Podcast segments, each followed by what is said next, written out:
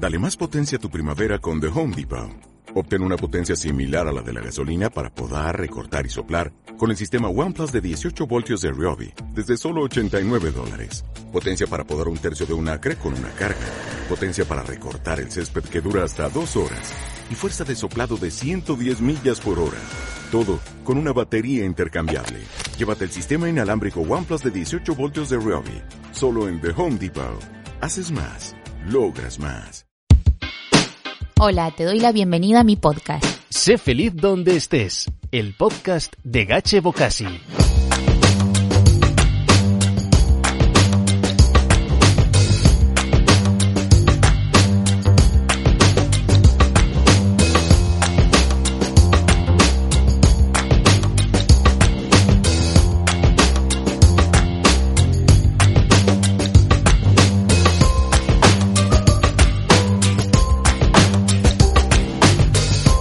Bienvenidos a un nuevo capítulo de Sé feliz donde estés.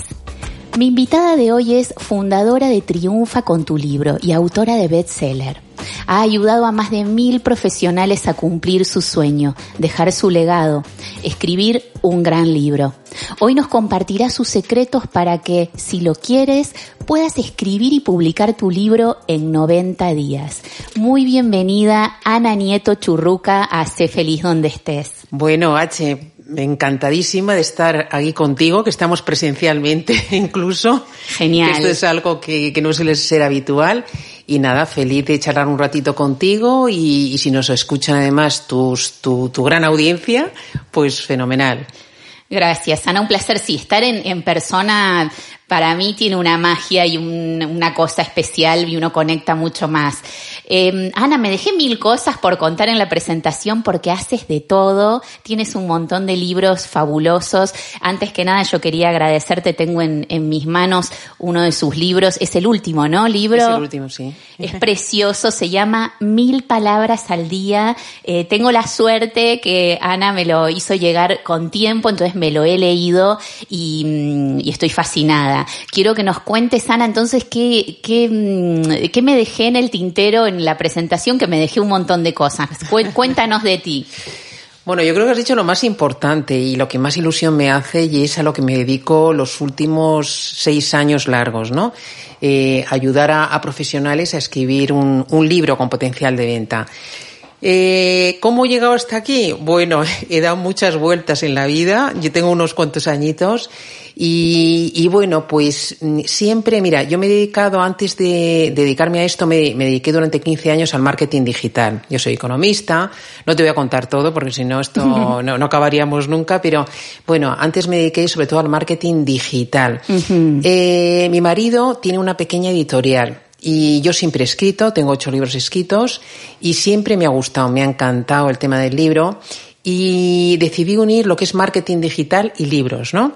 Qué bueno. Y de ahí surgió Triunfa con tu libro. Escribí, eh, este era mi séptimo libro, otro libro anterior al que tienes tú ahora en, te, en tus manos, Mil Palabras al Día, que se llama Triunfa con tu libro. Eh, lo escribí hace ya casi siete años porque quería demostrarme a mí misma que podía escribir un libro en 60 días, estamos hablando de un libro no ficción, y que fuera bestseller en Amazon, ¿no? Entonces, eso lo hice, me formé antes, me formé, claro. leí mucho, etcétera, y entonces publiqué ese libro y en menos de 10 días fue bestseller total. Entre entonces había unos 300.000 libros en español en Amazon, hoy hay muchísimos más, uh -huh. muchísimos más en inglés y, y, menos mal, menos mal porque si no ese libro no serviría para nada. Y ahí fue la primera piedecita que puse en el proyecto que ya no es proyecto, que ya es algo Una sólido, realidad, claro. sí, que es eh, la plataforma triunfacontunibro.com. Qué bueno, Ana, qué interesante y qué, qué precursora, ¿no? Eh, ahora, contanos, eh, yo estaba pensando hace un rato, escribir un libro nos ayuda a ordenar las ideas, ¿no? Es como, como que nos obliga a todo lo que uno sabe volcarlo y volcarlo no de cualquier forma, ¿no? Contanos qué, qué pensás de esto. Me encanta lo que has dicho, porque, bueno, esa es una de las grandes ventajas de escribir un libro. Lo que has dicho tú, ordenar todo ese conocimiento que tenemos, que fíjate, hay veces que incluso yo trabajo con, con gente que da conferencias, que puedes decir, oye, pues ya lo tiene más o menos eh, organizado, Ya lo tiene ¿no? escrito, sí, se lo sabe. Claro, pero no es lo mismo, no es lo mismo eh, escribir un libro que dar una conferencia. El que no lo da, mucho más, ¿no? Tiene ahí un batiburrillo de conocimiento y entonces eso te obliga a eso, a eso que tienes dentro, estructurarlo y luego ponérselo fácil al lector.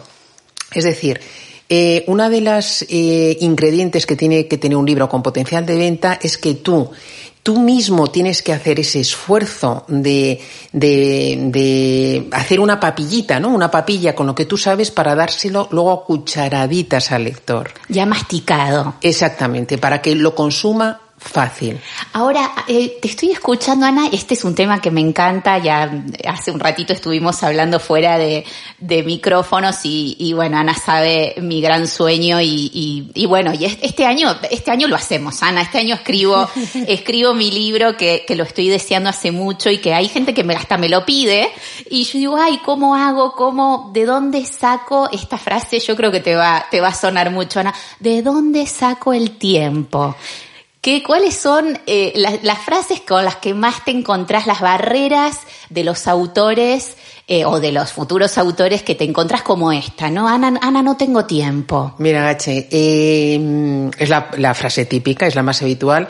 Mira, yo he trabajado, ya te digo, con más de mil autores y realmente no recuerdo a nadie, te va a parecer exagerado, pero es así, ¿eh?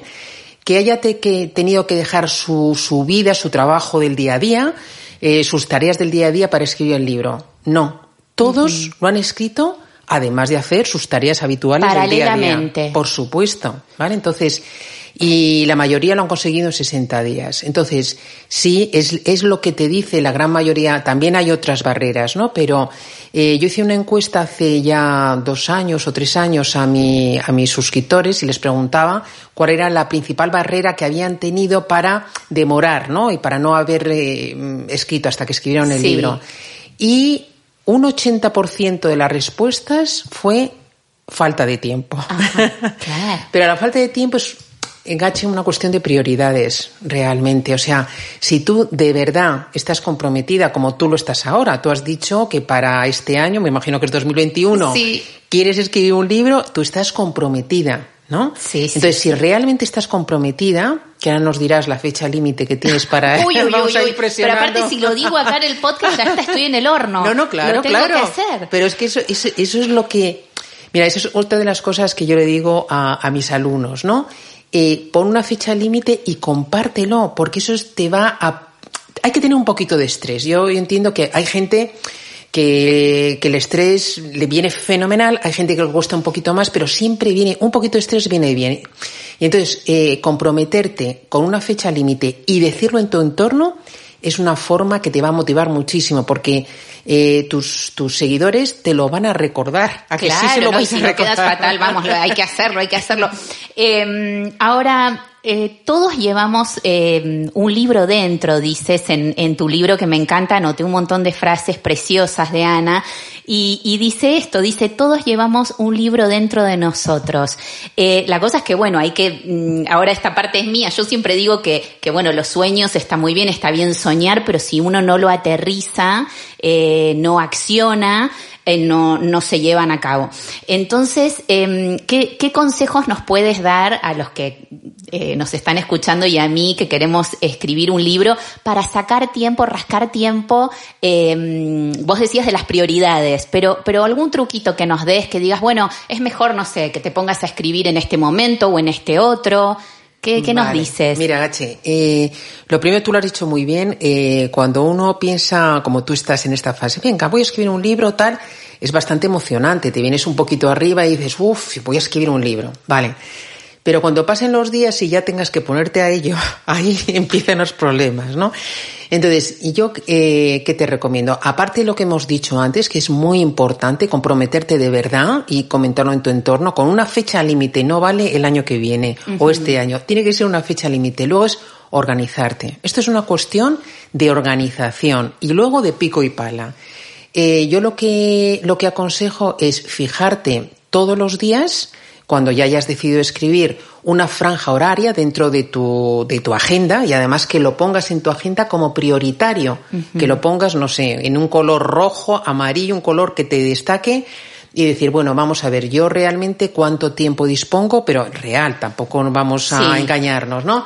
Una hora, hora y media, dos horas, media hora, yo menos no te, menos de media hora es muy poquito, porque entre que te pones y tal, ya se te pasa la media hora, ¿no? Y eso todos los días, y yo te sugiero que sea a la misma hora, a la hora donde tu mente está más eh, despejada, ¿no? En mi caso, esa primera hora del día, ¿no? Yo soy alondra. Hay gente que es búho, ¿no? Que lo hace mejor por la noche. Sí. Ah, yo soy como tú, yo a la mañana, yo la mañana. cuando todos duermen. Total, totalmente. Y además nadie te molesta y tal. Entonces te marcas y eso es sagrado, esa es tu hora de lectura, nadie te puede molestar. Dilo en tu casa, mm, si vives solo, fenomenal, si no, pues dilo, oye, esta hora, yo para mi último libro, yo lo dije y al principio pasó, ah, va, va, la gente se queja un poquito, ¿no? Pero luego ya se acostumbran porque saben que todos los días es lo mismo. Entonces, marcarte ese tiempo real y hacerlo todos los días, todos y cada uno de los días. Sábados y domingos. Me lo sacaste de la boca, sábados y domingos. Me encantó lo que dijiste de pico y pala, porque como todo es un esfuerzo y un trabajo.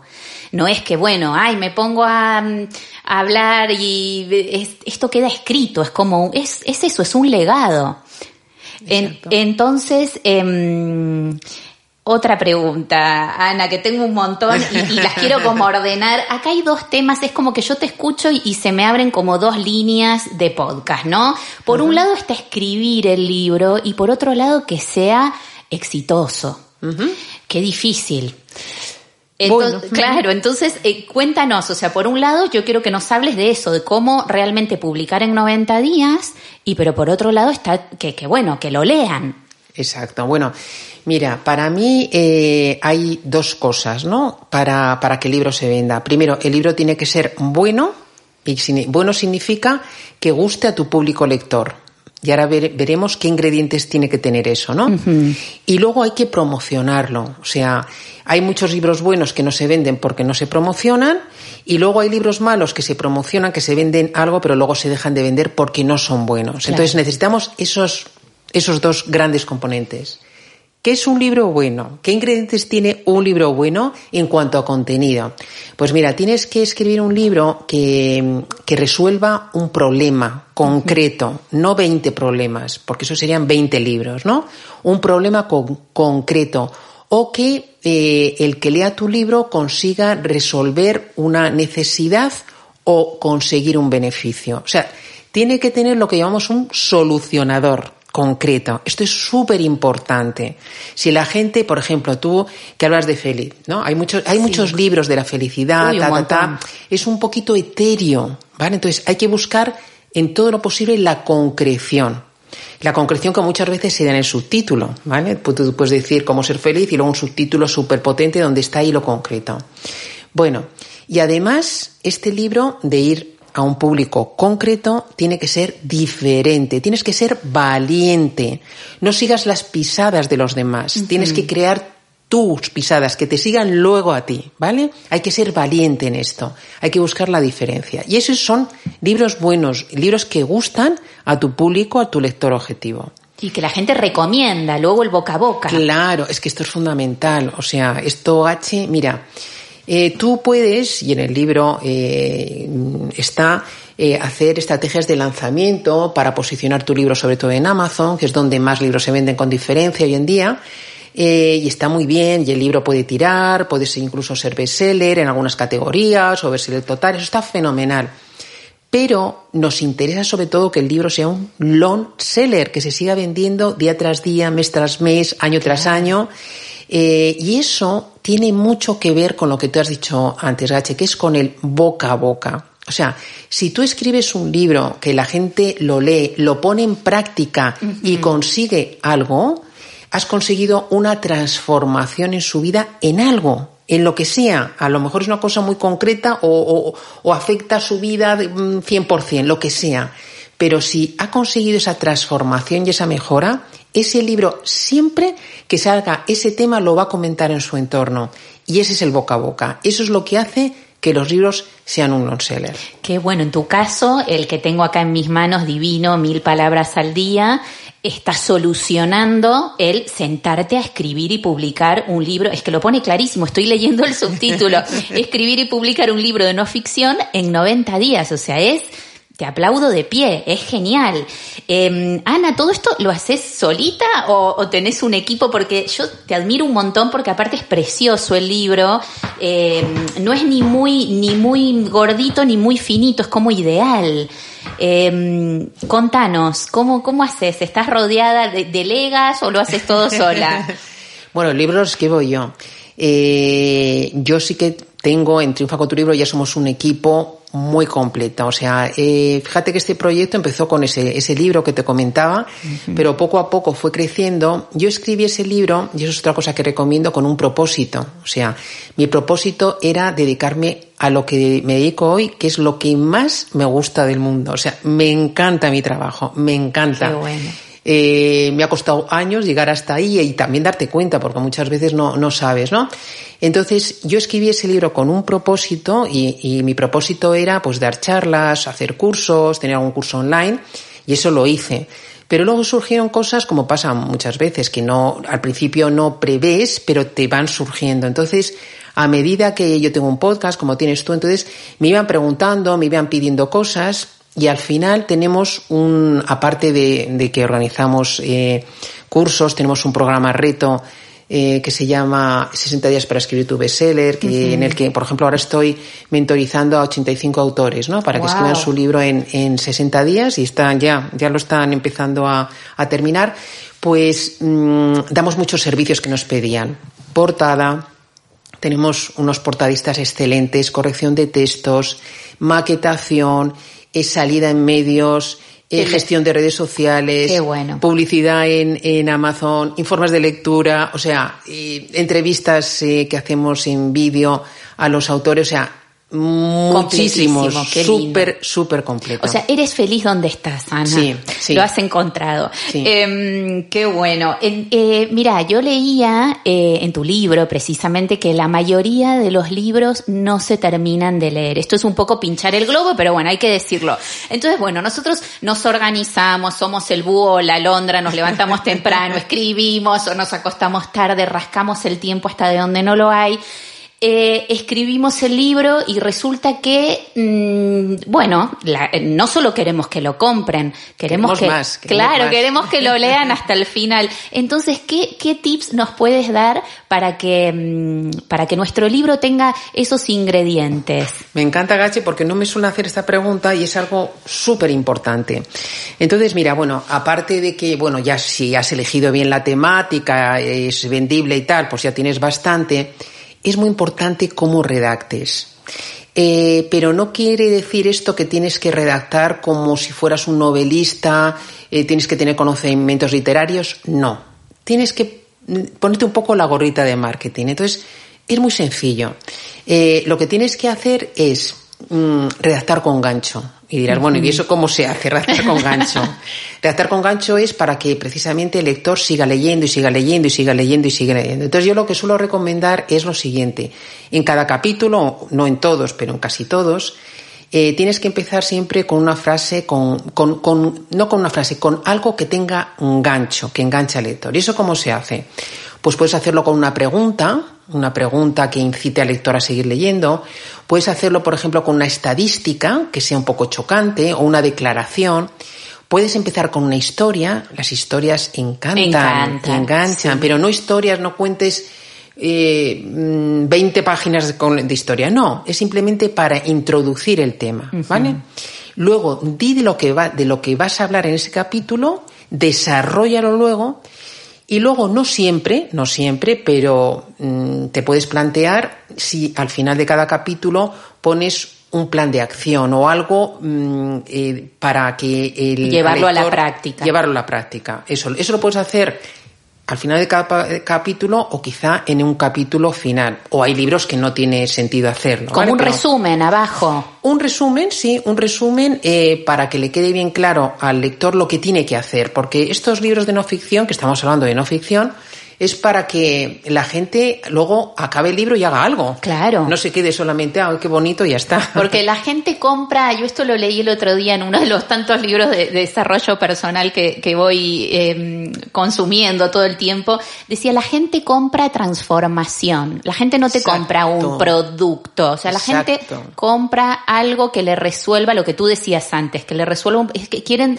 transformar una partecita de su vida. Y en, y en todo esto que estamos hablando de, leerlo, no leerlo, comprarlo, no comprarlo, ¿es importante el índice? ¿La gente lo lee? Por supuesto que lo lee, importantísimo. Mira, ¿qué cosas son importantes? Eh, ¿qué, es lo que ve el lector antes de comprar un libro? Lo primero, la portada. Sí. La portada, como no sea una portada atractiva, es una pena porque hay libros muy buenos que no se venden por la portada. Y es así de claro. Y hay muchos libros con portadas bastante caseras, o sea que si te quieres diferenciar, fíjate qué fácil. Además no la tienes que hacer tú, es verdad que es una pequeña inversión, pero oye, una cosa menos que tienes que hacer. Sí. y que te va a valer. Segundo, el título y el subtítulo. Fundamental. Título y subtítulo. Luego lo que ve Tú piensa un poquito en Internet, se ve igual que cuando vas a una librería. Tú coges, te atrae el libro, vas a la sección que quieres, ves el libro, pum, te atrae por la portada, el título y subtítulo. Luego, ¿qué haces? Ves dos cosas. El índice de contenidos, Gache, que tú has mencionado, fundamental. El índice es fundamental también porque te va a servir a ti de guion para escribir un libro. Si no está bien hecho, te vas a perder.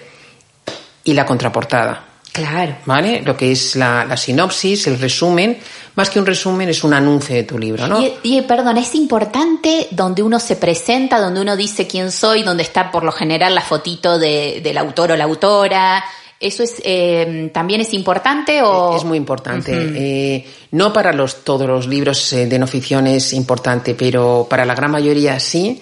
Es importante que en la contraportada pongas dos o tres líneas no más, porque en la contraportada tú piensas que tienes mm, un tamaño, una extensión de 250, 300 palabras, no más, porque si no va a quedar muy pequeñito y no se puede leer. Entonces, tienes que dedicarle ahí dos, tres líneas a ti eh, fíjate, tú antes me has hecho me, has hecho una presentación excelente y ha sido dos líneas, o sea, no más, no vamos a poner la certificación coach de no sé qué, de no sé cuánto, es más esto, más eh, estudié en tal universidad, que a la gente no le interesa eso. No, no, no, se aburre. Es que ahora, ahora eh, dijiste algo buenísimo en tu libro que me encantó y me, me lo anoté así en grande, que, has dicho es que tu libro no compite con otros libros de la misma temática. Estás compitiendo con Netflix, con Instagram, con WhatsApp. Eh, contanos un poco tu experiencia con esto. Claro, o sea, eh, efectivamente. es tremendo, pero es la realidad. Es, la realidad, es la realidad. Entonces, eh, bueno, ¿cómo, luchar contra esto no te creas que es fácil, ¿eh? No te creas que es fácil. Pero eh, con los libros de no ficción también piensa que cuando tú escribes un libro que solucionas un problema donde hay un grupo de personas que lo tiene, es mucho más fácil. O sea, la gente eh, va a Amazon, y hablo a Amazon porque vende un millón de, libros al día, ¿no? En todo el mundo, en todo el mundo, pero vende muchísimo. Entonces, la gente cuando va a Amazon, que son compradores, y buscan un libro de no ficción, o lo buscan por autores que son súper conocidos, ¿vale? Entonces, ¿vale? Ahí no es, nuestro caso.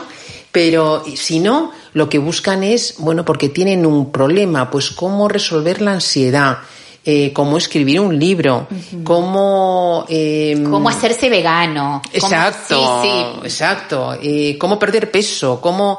y, y, y si encuentran ese libro que Mm, les atrapa por el título, eh, por la portada, el título, el subtítulo y dice exactamente eso. Se identifican, saben que, que, van a resolver el problema por lo que están viendo, leen el índice, la contraportada es eso, tu libro lo van a comprar. Qué bueno. Ahora, ponele que bueno, ya estoy convencida, voy a escribir mi libro, estoy feliz de la vida, lo cuento o no lo cuento, no sé, porque bueno, pero empiezan a haber bloqueos en el autor. ¿Qué, ¿Cuáles son los bloqueos más comunes eh, del escritor y cómo podemos vencerlos? Pues mira, eh, hay dos muy típicos, ¿no? Uno es la dispersión. Eh, cuando la gente se pone ya, ¿no? Tú imagínate que ya tú te pones, venga, voy a escribir y tal y cual, Y, y, claro, te empiezan a surgir cantidad de ideas, tal y cual. Y bueno, ¿cómo organizo esto para que sea atractivo? Eh, ¿Cómo lo organizo en ese índice de contenidos? Entonces, esto suele ser un bloqueo bastante importante, que la gente se paraliza y no sabe muy bien cómo hacer eso. Sobre todo, yo te diría gente muy creativa. ¿sabes? Uy. Eh, acá, por acá. Sí, no, cuando pues dijiste lo de la dispersión, digo, uy, me tocó, me tocó. Claro, pero la gente creativa, ¿y sabes lo que os pasa? Que luego además os salís del... Una, hay una expresión en español que es salir del tiesto que quiere decir que, ay, y también pongo esto, ay, luego se te ocurre otra idea, y luego otra, y luego, y claro, eso se empieza a desparramar. Claro, y el libro es una biblia ya. No, claro. claro. Y luego también el, el síndrome del impostor, ¿no? Con dos variantes. Te voy a decir dos variantes del síndrome del impostor. El que, bueno, se pone a escribir su libro, ta, ta, ta, y entonces empieza a ver libros de otros y, uh -huh. y dice, uy, qué buenos son estos libros y qué porquería es lo que estoy escribiendo. Eso es muy típico, muy típico. Yo por eso siempre digo que no se te ocurra leer libros de otros mientras estás escribiendo, muy lo tienes que hacer antes. Muy siempre.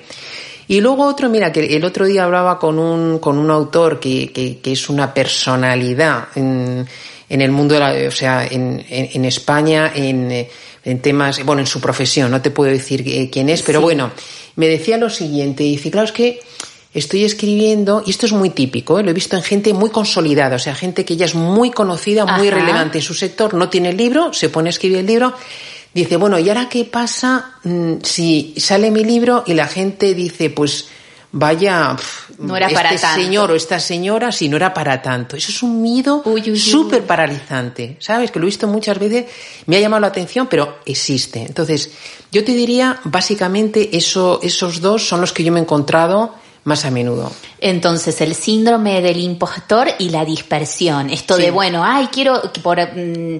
Eh, como que poner muchas ideas y al final, bueno, muchos libros no deben llegar a su a, a ser paridos, ¿no? Es como que se empiezan y, y no se deben eh, concretar, qué pena. Claro, pero, eh, y, y, perdona, Gachi, se me ha olvidado sí. uno súper importante también, ¿eh? uno tercero, que es el autosabotaje. El autosabotaje que nos hacemos, te pones a escribir y sale esa vocecita eh, que te dice tú no eres capaz, mm. quién eres tú, dónde vas, ta, ta, ta. ¿Qué van a pensar? ¿Qué van a pensar? Yo cuando algún autor que sé que sabe, pero esto eh, pasa en gente que también, que sabe muchísimo, muchísimo. Y entonces empiezan a escribir y te empiezan a decir, no, no, no, bueno, es que me voy a retrasar porque estoy leyendo más libros y tal. Y pasa un mes y siguen leyendo libros, mm. tal. Eso es un autosabotaje en el 99% de los casos. Porque Mm, o sea, mm, es un cambio, o sea, escribir un libro es una transformación. Hablamos de transformar a los sí, demás, sí, pero, pero también luego, para uno. Totalmente. Y eso da miedo. Esa transformación da miedo. No te digo en todo el mundo, pero lo he visto muchas veces. Y tenemos esa vocecita, a lo mejor cuando éramos pequeños, tus, en tu familia, en, tu, en, en el colegio, pues te decían que tú no eras capaz de esto, ta, ta, ta, y eso muchas veces sale. Wow, esto, bueno, hay que, en, ese caso hay que trabajarlo, ¿no? Como todo. Hay que trabajarlo, pero Gache, eh, hay que trabajarlo. Yo siempre digo, el, el hábito eh, facilita mucho estas cosas. O sea, si tú ya has entrado en ese hábito de cada día, cada día, lunes, martes, miércoles, jueves, viernes, sábados y domingos, que no puedes de verdad el domingo porque es que jamás en tu vida has trabajado un domingo y tal, vamos a perdonarlo. Pero, Pero el lunes, lunes, tienes que, tienes que estar otra vez. Sí, sí, sí. Y todos, todos, todos los días. Eso ayuda muchísimo. Y si te pasa, te pasa a pesar de todo esto, lo mejor que puedes hacer es descansar dos o tres días relajarte y volver a empezar. Y volver a empezar. Y también a ver qué piensas de esto, porque a mí me ayuda, eh, por ejemplo, para leer. Eh, yo siempre eh, que puedo lo hago en el mismo lugar, con la, una luz especial, como todo un ritual, hasta con el, bueno, yo que soy muy cafetera, los que me conocen, con mi cafecito, y es como que mi cuerpo, mi cerebro ya sabe que cuando me siento en esa silla, con el café, con el libro, a esa hora, pues hay que leer. Bueno, H, o sea, eso es fundamental. Y además, bueno, yo lo puedo decir que estoy aquí con ella. Me ha sacado un tecito, unos bomboncitos. ¡Qué linda! Tiene un estudio precioso. Es muy importante. O sea, tienes que buscar un sitio en el que estés a gusto. Ya verás que al principio te va a costar, pero a medida que pase el tiempo lo vas a ir disfrutando. O sea, yo conozco autores que nunca han escrito, que les parecía una cosa que les daba pereza y tal, y luego le han cogido el gusto y, y, han escrito varios libros, ¿no? O sea, es muy importante que te busques ese entorno, que estés a gusto, que no te moleste nadie, que te pongas, pues eso, cosas que te inspiren, puede ser una piedrecita o un peluche o lo que sea, una velita, ¿no? una velita, una velita eh, y, estar a gusto, encontrarte a gusto. Y se trata todo de ser feliz. Si te hace feliz eh, escribir, pues hay que escribir más. Eh, a mí se me ocurrió un, bloqueo que a mí me ha pasado, lo digo porque acá soy como el conejillo de Indias, Ana. Em, ¿Qué pensás de la página en blanco? Vale, sí, eso también pasa, eso también pasa, que bueno, un día te sientas a escribir y puff, y no estás, dices, es que no estoy inspirado, es que no me sale, es que no puedo, es que no sé qué, es que no sé cuántos. Yo para eso lo que te aconsejo es lo siguiente. Tú cuando te pongas a escribir, Gache, tú escribes un día y antes de levantarte de la silla pones dos o tres puntos de lo que vas a escribir al día siguiente. Ajá. Porque cuando estás escribiendo estás como ya eh, en un en modo flow, ¿no? Estás fluyendo y, y, ya te es mucho más fácil antes, eh, que, ah, ya cuando estás sentada, decir, bueno, venga, pues la continuación de esto va a ser esto, esto y esto. Y te sientas al día siguiente y ya tienes un guion. Entonces va a ser mucho más fácil. Esto es buenísimo. Entonces ya te sientas y tienes ahí como un, en Argentina se dice un machete, no sé cómo es aquí, como cuando te copias, ¿no? Te copias de tú mismo, de ti mismo. Eh, me encanta una frase de tu libro que dice, eh, puedes corregir una página que te sale mal, pero nunca podrás corregir una página en blanco. Exacto, exacto, exacto. Entonces, eh, mira, la, la primera parte de, de, la fase de, escritura que, es, que, nosotros recomendamos, es nuestro método, es eh, volcar ese libro que tienes dentro. O sea, tienes primero que volcarlo y luego corregirlo. Pero simultanear las dos cosas es muy difícil, porque cuando vuelcas no tienes el juzgador. El juzgador viene después. Si te estás juzgando a la vez que escribiendo, vas a frenar muchas veces y es muy probable que ese libro no se acabe de escribir nunca. Entonces, hay que hacer al principio ese volcado. Luego no te preocupes, luego ya entrará esa fase de corrección, pero ahora suelta lo que tienes, suelta lo que tienes dentro. Es como, hablando mal y pronto, hay que vomitarlo. Hay que vomitarlo. Lo, vomitas así como sale y luego entra los... A ver, una pregunta. Primero lo vuelcas y, acá, porque lo de mil palabras al día y el, y el método eh, que, has creado em, son 90 días. ¿Los 90 días incluye eh, la corrección? No, son 30 días para escribir, 30 días para corregir y 30 días para publicar y promocionar tu libro. Ah, vale. Bueno, wow. O sea que esto... Esto va rápido. Sí, esto, va rápido. Qué vértigo. Por eso lo de la fecha. Por eso lo de, lo de ponerte una fecha, porque si no, vamos, se te va al año siguiente. Y, me encanta estar em, eh, con, con este capítulo justo ahora, porque mucha gente en el 2021 quiere publicar su libro. Mucha gente tiene cosas para decir y quiere dejarlas ordenaditas, ¿no? Ahí el, el legado, entonces viene, viene genial. Ahora, Em, tengo una pregunta que, que, me toca ahí de cerca, que es, ¿tú aconsejas darlo todo en un primer libro? O sea, como ponerte ahí a contar todo lo que sabes, o prefieres como, como bueno, aguantarse y, y publicar varios? Bueno, a ver, esta es una pregunta de doble filo eh, con una doble interpretación. Vale, una cosa es mm, escribir un libro con todo tu conocimiento y que te salga un tocho de 500 páginas, que no, esto no, no, no, no lo recomiendo porque la gente no lee tochos de 500 páginas. Eh, y otra cosa es que lo que cuentes, que es eh, mira, yo por ejemplo, este, este libro que tienes va sobre escribir sobre todo. Y tengo otro libro que es sobre promocionar, ah. ¿vale? Eso es lo que te quiero decir. Es mejor que eh, en lugar de ponerlo todo, que lo eh, parceles en, en, libros si tiene sentido, tiene una entidad propia cada cosa que, que, que cuentes, ¿no? Pero una vez dicho esto, lo que sí que yo te recomiendo que lo que hables, esa parcela, que es un solucionador concreto, cuentes todo. Hay gente que tiene miedo a contarlo todo, porque dice, bueno...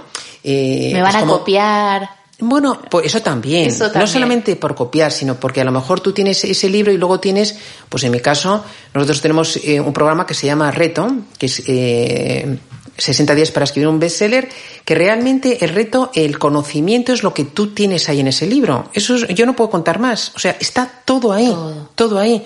Lo que pasa que en ese programa tienen 15 sesiones online conmigo, hay invitados estrella, hacemos una presentación y firma conjunta de libros, o sea, tiene unos añadidos muy interesantes, pero el conocimiento está ahí. Y puedes decir, hay gente que me dice, pero Ana, es que si lo pongo todo, entonces ya la gente no me va a contratar esto, tal. Mi experiencia es que es precisamente todo lo contrario. O sea, la forma de que la gente confíe en ti es esa. Y habrá gente que tampoco se pueda pagar eh, o invertir en un programa. Claro. Pues por lo menos les ayudas con, con, con el libro, ¿no? Entonces, sí poner todo lo que puedas dentro de esa parcelita, ¿vale? Pero no te líes a contar una cosa muy, muy amplia, muy amplia, y que te quede una cosa de 500 páginas o más. ¿Qué, cuán- ¿Cuánto es lo recomendable? ¿Un libro de cuántas páginas, más o menos? Vale, pues mira, algo yo te diría entre unas 150 y unas 250 páginas. Perfecto. Esto te lo debe preguntar todo el mundo. Todo el mundo ¿Cuántas me lo pregunta, debes- todo el mundo. ¿Cuántas veces lo respondiste? Y luego, ¿cuántas, cuántas palabras tiene que tener Eso. un capítulo y cuántas palabras Dale, ya que estamos. Me lo pones fácil. ¿Cuántas palabras tiene que tener Vale, un mira, capítulo? el capítulo da igual, da igual. Incluso da igual que unos sean cortos y otros largos. Pero bueno, más o menos, más o menos. ¿Cuántos pueden tener razonablemente un capítulo? Pues yo te diría algo así, unas 4 a 10 páginas, más o menos, ¿vale? 4 a 10 páginas. Puede ser más perfectamente, ya te digo, porque eso ya eh, la te- las temáticas son muy distintas, no sé cómo, cómo va a estar organizado tu libro. Eh, hay libros que tienen 100 capítulos y hay libros que tienen 4. Claro. Y todo es posible, ¿sabes? Entonces, bueno, pero sí que es importante no pasarnos en extensión y no pasarnos en lo que decíamos antes. Bueno, pues ya que he escrito esto, ay, tal, y alguien me ha dicho no sé qué, ah, pues lo voy a incluir también. Ay, que no había caído en esto, lo voy a incluir también. No, menos es más. Menos es más. Pero luego el que, el, mm, si es una, bueno, si es una editorial o si es eh, autopublicado, ¿no hay alguien que nos ayude con el, a pulirlo o todo, todo, todo tiene que, todo lo tenemos que hacer nosotros? Bueno, tú pules tu contenido.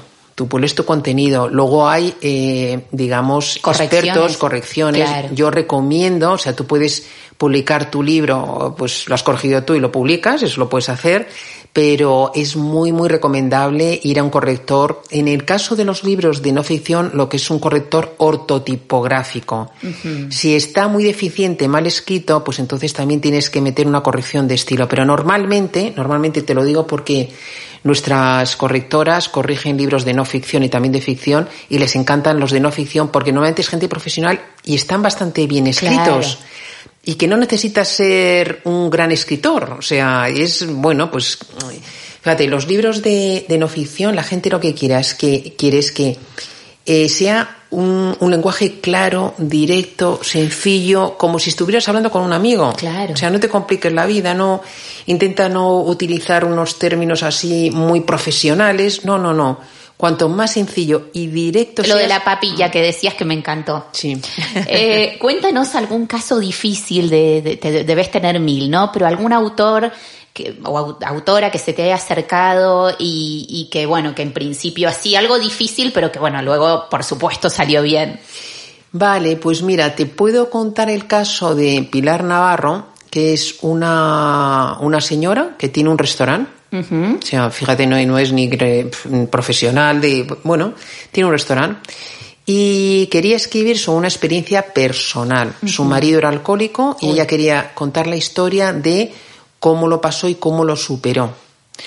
Y este tipo de libros son más difíciles de escribir, o sea, son muy difíciles porque, porque estás tú solo, al fin y al cabo, eh, estás tú solo escribiendo y, y surgen muchos fantasmas, muchas cosas del pasado, que, que es difícil, o sea, yo tengo muchos autores con este tipo de libros que lloran, o sea, lloran mucho Claro. durante el proceso. Es ¿no? terapia, es terapéutico. es terapéutico. Entonces, ella le costó, le costó, porque me decía, Ana, es que tal, pa, pa, pa, pero lo acabó escribiendo, lo ha escrito en 60 días. Se llama Lo que el alcohol se llevó. Y Ah, qué lo título. que. Sí, y lo que, y lo que ella, o sea, me estoy emocionando, ¿eh? porque la estoy viendo a ella. divina. Y, y lo que te cuenta ella es, eh, bueno, si quieres tengo un testimonio que puede, se puede escuchar, ¿no? Claro. Eh, pues ella dice, bueno, mi transformación es que soy otra persona, es que soy otra persona. O sea, hay libros verdaderamente que, que eh, necesitas sacar eso y cuando lo sacas y lo has sacado bien y tienes, eh, además, eh, sabes que puedes ayudar a tanta gente, eso es una satisfacción increíble. Qué Mira, hace poco también un médico, un médico eh, que vive en España, pero es de Haití, él lo que cuenta no es nada relacionado con la medicina, sino eh, pues el racismo que ha que experimentó, los problemas que tuvo y tal y cual y no sé qué. Y el otro día eh, le llamé y se puso a llorar. Ay, Sí, sí, sí. Porque no pensaba que podía haberlo sacado, no podía. O sea, te estoy contando libros que son muy difíciles de, de escribir. Hay otros que son más sencillos. muy pero movilizadores porque hablan de, de- de una experiencia muy íntima muy íntima, con muchos años. y de dolor.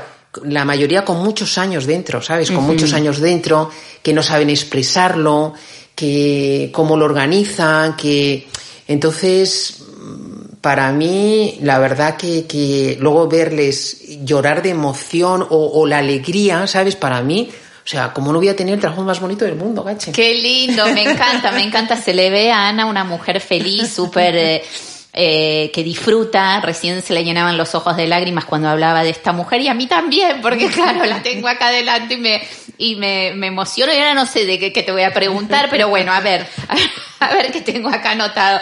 Eh, me encanta. Eh, vamos a algo más material, ¿no? Porque la gente también se pregunta o tiene fantasías eh, para un lado o para el otro. A veces uno saca un libro y la gente piensa, uy, esta se va a forrar. O entonces, eh, ¿qué, cómo, cómo el tema del dinero y de lo comercial, ¿no? Con un libro, ¿cómo es? Eh, ¿qué, ¿Por dónde uno gana? ¿Se ve, se gana con cada venta? ¿Se gana al publicarlo? ¿Cómo funciona? Bueno, mira, eh, bueno, se ganan, son los royalties, ¿no? Tú cuando publicas un libro en Amazon, eh, mm, Amazon te paga un porcentaje sobre la venta del precio que tú pones, porque tú pones el precio. Ajá. Más o menos eh, eh, lo que ganas por libro vendido en digital es un 70% del precio de venta al público y en papel viene a ser en torno más o menos a un 30%, ¿no? Uy, qué poco, ¿no? El 30. Bueno, las editoriales te pagan un 8, un 10.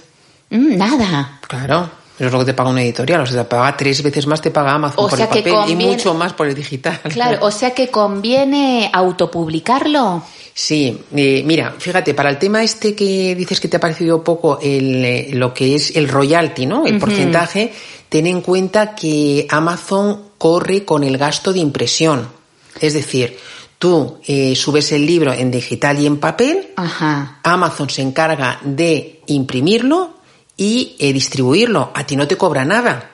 ¿Vale? Pero claro, ellos tienen unos costes, por, Por eso supuesto. es menor, por eso es menor, ¿sabes? Es Ah, un- muy bien. Alrededor de un 30%.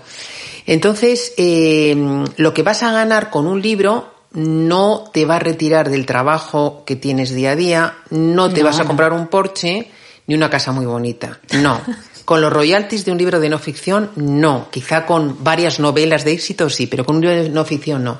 Pero vas a poder vivir muy bien de los clientes que puedas hacer gracias a tu libro. Claro. ¿Vale? Te, te da autoridad. Claro, y llegas a mucho público que no llegarías de otra forma. Ten en cuenta que cuando tú publicas en Amazon, como os decía antes, eh, es un portal de compradores, que ya es un filtro importante. La gente cuando va a Amazon va a comprar. En Google no sabemos, la mayoría va a estar brujuleando eh, buscando información. Entonces, esa gente que ya te ha comprado un libro, que te ha leído, o sea, tú fíjate la autoridad Sí, que sí, tienes, sí, lo que- que te creas, no le vas a tener que convencer que tú sabes del tema cuando quieras venderle un producto, un infoproducto, un servicio que tenga que ver con, con tu libro. Entonces, para mí concretamente, yo siempre que he emprendido, yo he hecho tres emprendimientos y lo primero que he hecho ha sido escribir un libro. Lo primero, no era nada conocida en, en el sector, no tal, y era la forma de darme autoridad. Digamos que es la mejor tarjeta de presentación para luego tú eh, bueno, pues mejorar tu marca personal y, y vender otras, otros servicios, otros infoproductos, etcétera. Claro, qué bien, sí, sí, esto me, me parece súper interesante. Bueno, yo soy como muy romántica y entonces es como que hace tiempo ya que digo, ay, quiero escribir un libro y bueno, ya me siento, bueno, ya mismo em- empecé a bocetarlo, empecé a escribir el índice. Ah, qué bueno. Eh, y la verdad que tu libro me vino en un, en un momento justo y, genial y por eso también estoy tan apasionada con este tema porque me está resolviendo un montón de, de preguntas. Hay una frase en tu libro que me encantó que dice con respecto a este tema de, de lo que dices del, de que no te vas a retirar ni a comprar una casa, pero dice, considera que cada día que pasa sin lanzarte a la escritura dejas de ganar dinero. Ah, eso por supuesto, eso por supuesto. Eh, mira, yo si el primer libro de esta colección eh, lo hubiera escrito hace 15 años, pues hace llevaría ya siete años más eh, viviendo de, de, lo que más me gusta y, vendiendo, y viviendo razonablemente bien, ¿sabes? Entonces, eh, es que un libro, es que son tantas cosas, que son tantas cosas lo que te aporta, que, que cuanto antes, o sea, no, no lo pienses. A mí me da pena, bueno, luego por fin lo hace, ¿no? Pero a mí me mucha gente que lleva muchos años, no meses, muchos años, tal cual, no se deciden, tal, papá. Pa, yo lo entiendo, o sea, no es fácil tampoco, o sea, no vamos a decir no, porque que si no todo el mundo, si no todo el mundo escribiría. Claro, exactamente, y no todo el mundo escribe, y sobre todo no todo el mundo acaba de escribir un libro, porque sí que hay gente que tal empieza, escrito algo, no sé qué, no sé cuánto, y esto que has hecho tú, dices bocetar, es básico. O sea, tienes que tener muy, muy, muy, o sea, muy claro, aunque luego el, índice lo vas a cambiar seguro, pero tienes que partir de algo, tienes que partir de una estructura porque es que si no es Sí, de pensar, bueno, ¿de qué voy a hablar? ¿Qué es lo que quiero aportar? ¿Qué es lo que me preguntan la gente, no solo por internet, los mensajes privados, sino cuando alguien me conoce, ah, ¿qué tal Gache? ¿Y qué me preguntan? Bueno, responder todo eso en, en un libro. Claro, mira, yo, ¿sabes cómo se me ocurrió empezar a el, primer curso que hice? Cuando pregunté, en, en, esa, precisamente, cuando pregunté a mis suscriptores eh, cuál era la principal barrera que tenían para hacer lo que yo iba a enseñar. Y me dijeron el tiempo. Me sorprendió, fíjate que es una cosa evidente, pero el 80% me pareció muchísimo. Digo, madre mía, un 80% tiene este problema. Y entonces dije, ya está, voy a, voy a escribir, voy a hacer un curso para escribir el libro en 60 días. Qué bueno, qué te, felicito, Ana, genial. No, pero eso, eso lo puedes hacer tú también, lo puede hacer todo el mundo que, o en tu entorno, si tienes una lista o tus eh, oyentes, oye, ¿cuál es el principal inconveniente que tienes o el principal dolor o tal que tienes para conseguir esto que tú sabes? Más o menos de la temática que, va a ser tu libro. Yo en mi caso además les dije que les daba un regalo y entonces contestaron muchísimo más. Claro. Porque si no. Sí, que esto pasa también. Poquita sí, que pasa también en tu, en tu libro que das un regalo. Bueno, yo me apunté, por supuesto, porque claro, eh, lo enriqueces más todavía. Eh, hay mm, test de qué tipo de autor eres y, y, plantillas que te ayudan. Entonces vamos, vas corriendo a internet y te, y vas por tu regalo. Ana, bueno, ya estamos casi por terminar. Me falta la última pregunta que le hago a todos mis invitados, pero antes de esta última pregunta, quería que nos cuentes qué, qué nos dejamos, algo que sea importante que, que los oyentes sepan, que algo para inspirar eh, en este nuevo año.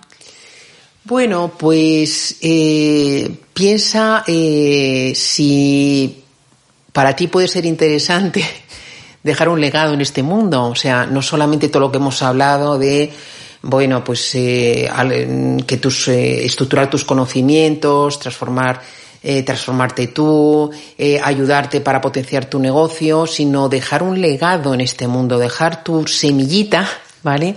Para, para ayudar a muchas personas a un conocimiento que tú tienes y es único. O sea, cada uno tenemos unas experiencias y conocimientos únicos que no tiene otra persona. Piensa si eso puedes ayudar a un grupo de personas en, en, en algún aspecto y si quieres dejar ese legado. Y si es así, escribe un libro. Qué bueno, Ana. Y, y, como tú bien dices, sin ruta no hay libro, así que a trazar la ruta y, y, a ponerse a escribir. Y la última pregunta, Ana, un sueño por cumplir. Pues mira, te voy a decir un sueño por cumplir que tengo. Yo hace bastantes años estuve viviendo en Australia. Ajá y me encantó. Es un país que me encantó porque me encanta la playa, me encanta la naturaleza, pero luego a, su vez es un país desarrollado, que es muy cómodo, ta, ta, ta. Y siempre he querido volver, siempre he querido volver, siempre, y van pasando los años, los años, y claro, te da pereza porque son 24 horas de vuelo, ta, ta, ta, ta, ta, ta. Y el otro día eh, les dije a mi familia, digo, mira, lo vamos a hacer. Cuando pase esta pandemia y tal, nos vamos a ir todos y nos vamos a ir a Australia. Tenéis que coger 15 días porque menos imposible. Y es el sueño por así un poquito más cercano por, por cumplir. Qué bueno, se te va a cumplir seguro. es más, mucho más difícil escribir un libro y ya tienes un montón. no te creas, no te creas. Muchísimas gracias, Ana. Qué placer no solo escucharte, sino conocerte, verte. Es un placer de persona. Mil gracias por estar aquí. No, a ti mil gracias, Gache, por, por me encanta porque se nota que, que te preparas las entrevistas y eso para el entrevistado es súper agradable. O sea, tienes aquí unas notas subrayadas, o sea, chapo. muchísimas gracias, he estado súper a gusto, de verdad, Gache. Gracias a ti, Ana, y muchísimas gracias a ti, querido oyente, por estar ahí cerquita, episodio tras episodio. Si te ha gustado este capítulo precioso, no olvides suscribirte, compartirlo y comentar esto que hemos hecho especialmente para ti. Te espero en el próximo capítulo de Sé feliz donde estés.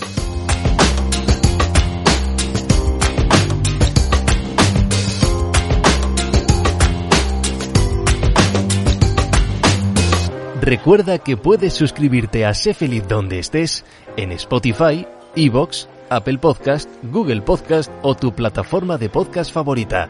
Si te ha gustado lo que has escuchado, déjanos tu comentario o tus 5 estrellas para que podamos seguir creciendo. Y si quieres más material, puedes seguir a Gachebocasi en Instagram, arroba Gachebocasi, o entrar en nuestra página web séfelizdondeestés.com. Dale más potencia a tu primavera con The Home Depot. Obtén una potencia similar a la de la gasolina para poder recortar y soplar con el sistema OnePlus de 18 voltios de Ryobi desde solo 89 dólares. Potencia para podar un tercio de un acre con una carga. Potencia para recortar el césped que dura hasta dos horas. Y fuerza de soplado de 110 millas por hora. Todo con una batería intercambiable. Llévate el sistema inalámbrico OnePlus de 18 voltios de Ryobi. Solo en The Home Depot. Haces más. Logras más.